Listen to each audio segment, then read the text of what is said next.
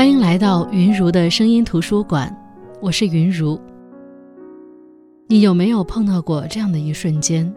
你突然意识到，你的父母、爱人、孩子要是离开你会怎么样？然后那种不可想象的痛苦会让你特别难受。于是你甩甩头，赶紧把思绪抓回来，因为哪怕是想一想，你都无法想象失去他们的痛苦。可是我们身边有很多人都经历过这种失去至亲至爱的痛，这种痛不仅是当下的痛，更是之后漫长日子当中接受他们的离开、习惯他们的离开，以及学会再次成长的痛。那今天云如的声音图书馆跟大家分享的是苏西·霍普金斯的《我离开之后》。这本书的写作初衷，是因为苏西的女儿，也就是插画家哈利，在某个失眠的夜晚，突然意识到母亲总有一天会比自己先走一步。他害怕地想象母亲死后的各种可能情况，想象他会错过很多重要的时刻。隔天早上，他要求母亲苏西写一本妈妈离世指南给他，逐步指导他如何度过没有母亲陪伴的日子，包括。让咖喱治愈你的心碎，想念我时唱一首歌，或是记得对自己的身体好一点。而在这本书我离开之后，母亲苏西幽默又感人肺腑的文字，搭配哈里情感真挚而强烈的插图，让无数读者深刻的体会到爱与失去，也让他们更加珍惜和家人相伴的日子。这本书不厚，很快就看完了。可是短短的看书时间，却会让我们有很多次的共情。这本书从母亲离开的第一天开始，一开始是女儿哈利的一幅插画，画里的女儿不停地接到电话，并告诉电话那端的人：“是的，她过世了。”在这幅画的下方，是母亲苏西的一句话，她说：“这种情况可能会持续好多天，所以。”你最好离手机远一点。代入感很强，场面大概率是这样：在至亲离开你之后，你还要强忍着悲痛，一遍又一遍地告知一些亲属他离世的消息属实，一遍又一遍地提醒自己，自己觉得是假的、不愿意承认的事实，其实是真的发生了。那时候自己大概会变得愤怒，毕竟离开的是自己的挚爱之人。不是钥匙，这种强制性的剥离感让我们感到不公，让我们感到痛苦。我们会质问：这为什么会发生在我们身上？这时候的人都会变得愤怒而具有攻击性，而母亲苏西似乎预料到这一点。她说：“第二天，要学会允许别人关心你。当门铃响起时，你得去开门。”跟客人打招呼，请他们进屋。第三天去给狗狗梳梳毛，第五天整理屋子。你可能会觉得天崩地裂，或是浑浑噩噩，但你要让屋子井然有序。人生就像一场赌博，需要时刻保持有条不紊，这样你才能在关键时刻找到你的袜子。苏西在这本书当中料到了一切哈利会遇到的场景，也料到我们会碰到的情绪，从心碎到愤怒到疲惫。可妈妈总是不愿看到孩子痛苦。她说：“去滑冰吧，如果你的技术和我一样，那你大概率就暂时不会想起我的离开。那时你脑子里只会想着完蛋了，完蛋了，要摔了，要摔了，要摔了。这很好。”这样你就不会一味沉浸在不好的回忆中，被悲剧或是焦虑淹没。他说：“去学着烤布朗尼蛋糕，和别人一起分享。那个人最好不在乎脂肪和卡路里，而你现在最不需要的就是减肥。”他说：“去摔东西，别想太多，拿起它使劲往墙上砸就对了。人生本来就不公平。”好了，既然发泄完了。那就把它收拾干净吧，免得有人受伤。他说：“去远足吧，人终有一死，不如今天就去树林里散步。想想树林里那些浣熊、狐狸，它们生在那儿，长在那儿，最后死在那儿。如果最后都会死去，那么死亡就是生命存在最好的理由。想象一下，如果我们永远不会死，那你会在无限的生命当中浪费多少时间？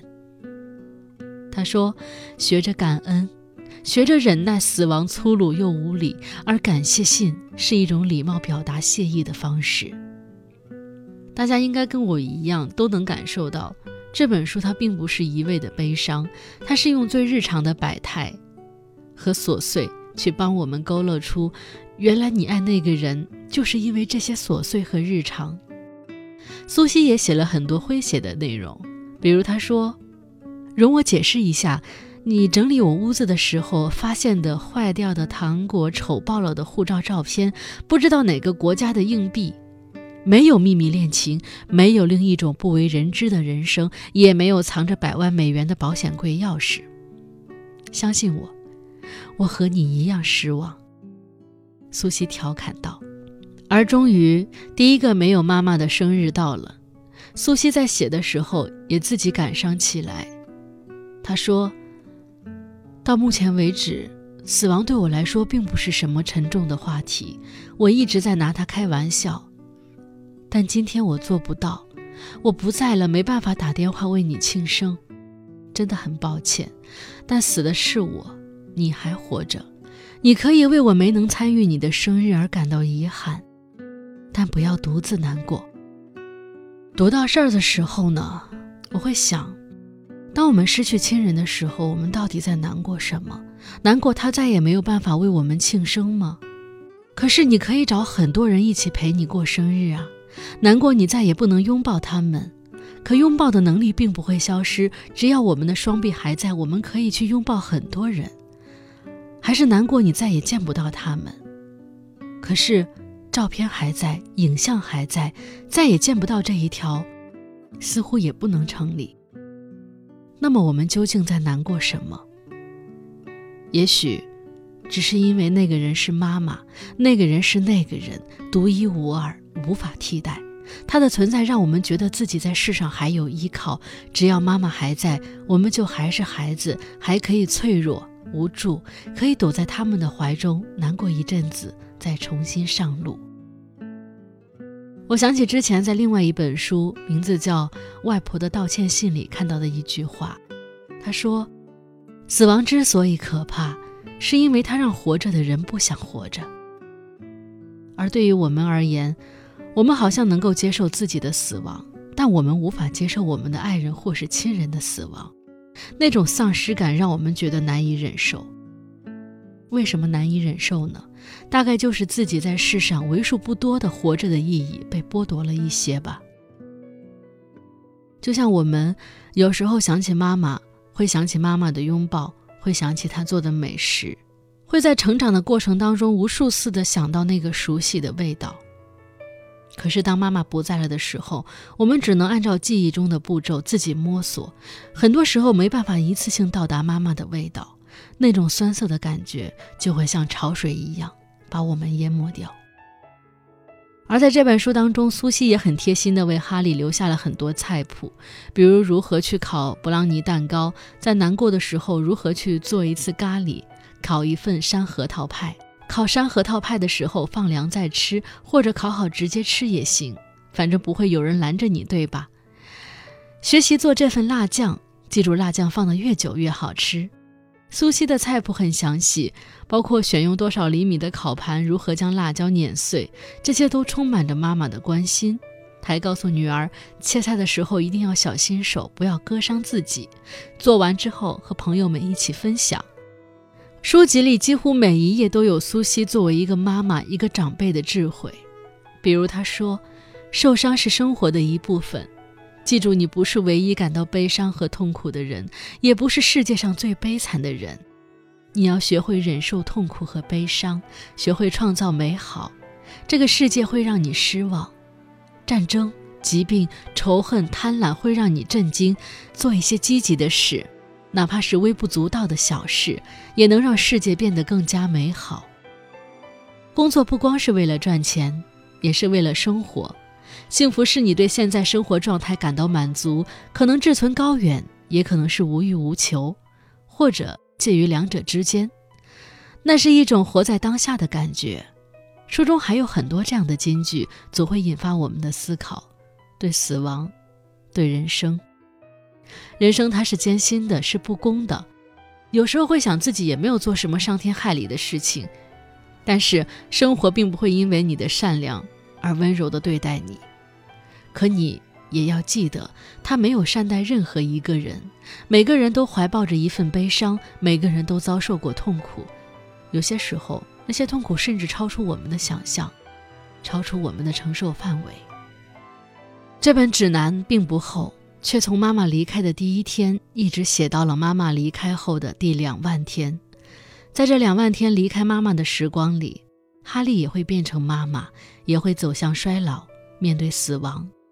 但苏西说，事实上，在我离开之前，你已经一个人登上了自己的人生舞台。我的建议可能给了你安慰，但实际上，你原本就不需要这本指南。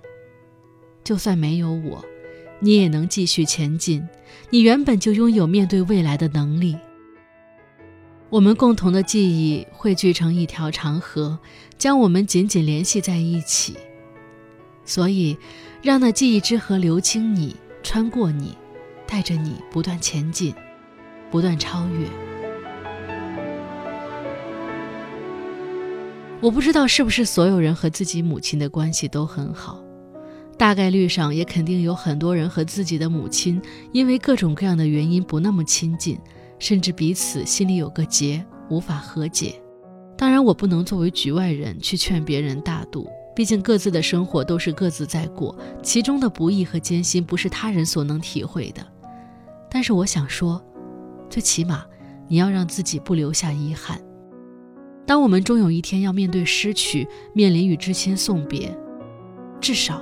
可以告诉自己，我努力过了，我不遗憾。而妈妈们对我们最大的忠告，也许是要学会爱自己。当我们都离开了，没有依靠，你要学会坚强的依靠自己。我没办法把你托付给我之外的任何人，所以只能拜托你照顾好自己。虽说这是一本妈妈离世指南，但妈妈们似乎从来没有走远。在妈妈们离开的第三千天，你可能已经放下，但这并不影响你坐在车上，偶然听到你们一起听过的歌时想起他，并不影响当你在商店看到一件衣服，突然觉得这件衣服很适合他，不影响你遇到坏事时或者喜讯从天而降时，想要告诉他和他分享。妈妈离开的第六千天，按照她留下的菜谱做一个法式乳蛋饼，第一万八千天。记得对自己的身体好一点。第两万天，为自己计划一场理想的死亡，就像是妈妈的絮絮叨叨。书籍接近尾声时，心也会不自觉地变得柔软，变得豁达。可是，即便读完了这本书，我想，当我们面对亲人死亡的时候，可能还是会变得惊慌无措，处理一大堆事情的时候兵荒马乱，会变得崩溃、绝望、歇斯底里，可能会懊悔，可能会悲痛欲绝。可是，当你回味这本书的时候，你会突然发现，也许他们会离开我们，但这并不意味着他们给予我们的爱会消失。在那段时光里，我们走过的路是真的，一起看过的电影是真的，一起在菜摊前和老板讨价还价是真的，在海边留下的自拍是真的，妈妈给我们的爱是真的，那些真实的，我们一起度过的一切吵闹与欢乐都在这世上存在过。那些时光凝结在我们的记忆当中，只要我们记得，它就不会远离，也不会消散。苏西在书中对哈利说：“只要你记得我，我就一直在你心里，因为我还在。所以我建议你把日子过得忙碌一点，热爱生活，寻找幸福，不断前进。”谢谢你我的依靠就是你。让我无忧无虑哪怕路上多崎岖妈妈谢谢你我的希望来自你叫我追求真理。